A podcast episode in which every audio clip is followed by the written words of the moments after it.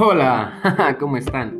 Bienvenidos nuevamente a su podcast favorito, Cuéntatelas. El día de hoy analizaremos un caso que ha sido un revuelo y también ha tenido impacto a nivel nacional. Bueno, el día de hoy analizaremos un tema que es satanizado por algunos y amado por otros.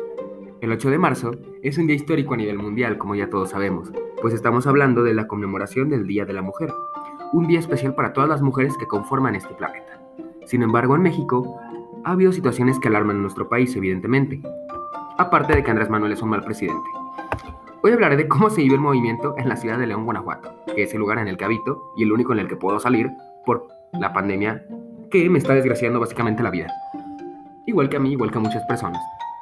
Ahora, el 8 de marzo en León se vivió de la forma más pacífica y amable posible, ya que a pesar de que muchas marchas en ciertos lugares no terminen siendo bastante positivas para ninguna de las partes, en León se vivió diferente.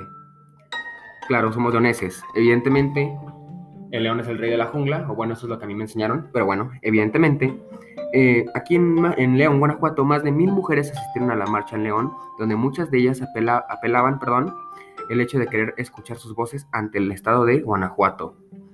Ahora, si bien el movimiento está siendo grande, y ha funcionado, ¿por qué hacerlo en esta época de pandemia mundial? Digo, es algo como un poco que no lleva razón, ¿no? Realmente. Esto es un hueco enorme que de, hecho es un hueco que hay que tapar, pero dentro de esta lucha, Mujeres Estado, en la ciudad de León es bien sabido que la mayoría de las personas no respetan la cuarentena, lo cual nos lleva a un problema de Estado, ya que será correcto realizar ese tipo de actividades como el movimiento a sabiendas de que, puede ocasionar un mal mayor a nivel nacional, porque estamos de acuerdo que eh, luchar por tus derechos, luchar por equidad, luchar por igualdad y luchar por otro tipo de, derechos que la mujer se merece, evidentemente, están totalmente correctos, ¿no?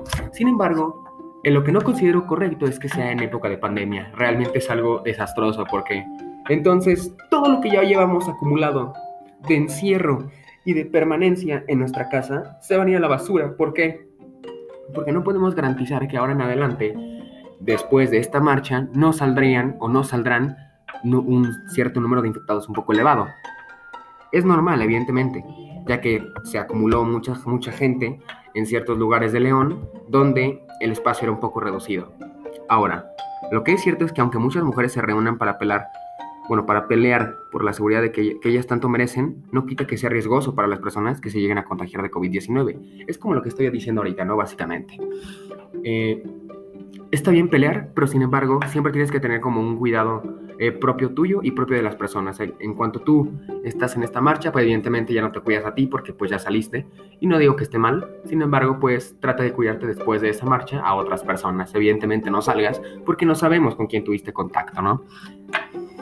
Ahora, es un alivio que muchas féminas se preocupen por este movimiento que ha cambiado la forma en la que vemos a nuestra sociedad, ¿no? Y la forma en la que el gobierno realiza erróneamente su trabajo, porque realmente es una desgracia el sistema político y el sistema, eh, ¿cómo decirlo?, oficial de México. Porque ya, porque ya sabemos que en México es un país que la verdad tiene un peligro lleno de agresividad. Hay gente sin cultura, sin educación, sin principios, moral, eh, que sin embargo, gracias a estos movimientos que realizan ahora en este 8 de marzo las mujeres, es que la gente se da cuenta del impacto que puede tener la gente a nivel sociedad y cómo este cambio puede generar algo positivo dentro de nuestro país y del mismo gobierno. Lo único que puedo decir es que agradezco cada instante que, que puedo ver a todas las mujeres que amo en mi vida sanas y salvas, ¿no? Porque realmente eso es algo que derrumba a cualquier ser humano, que te quiten a alguien que quieres demasiado y más en este caso, si esa persona es mujer. Y el día que pueda apoyar a cualquiera de las mujeres, sin duda estaré ahí. Así como mi madre siempre ha estado para mí, así como yo siempre voy a estar para ella. Y así como mi abuela y otro, y otro gran número de mujeres han estado para mí. Es un hecho de que, de que nuestra sociedad debe cambiar y debe evolucionar a un paso en el que ya nadie se tenga que preocupar por la seguridad de nadie. Pero todo se empieza por un cambio y gracias a ellas es que se está logrando. Lindo día mi gente de León, gracias y recuerden, esto es Cuéntatelas. Hasta luego.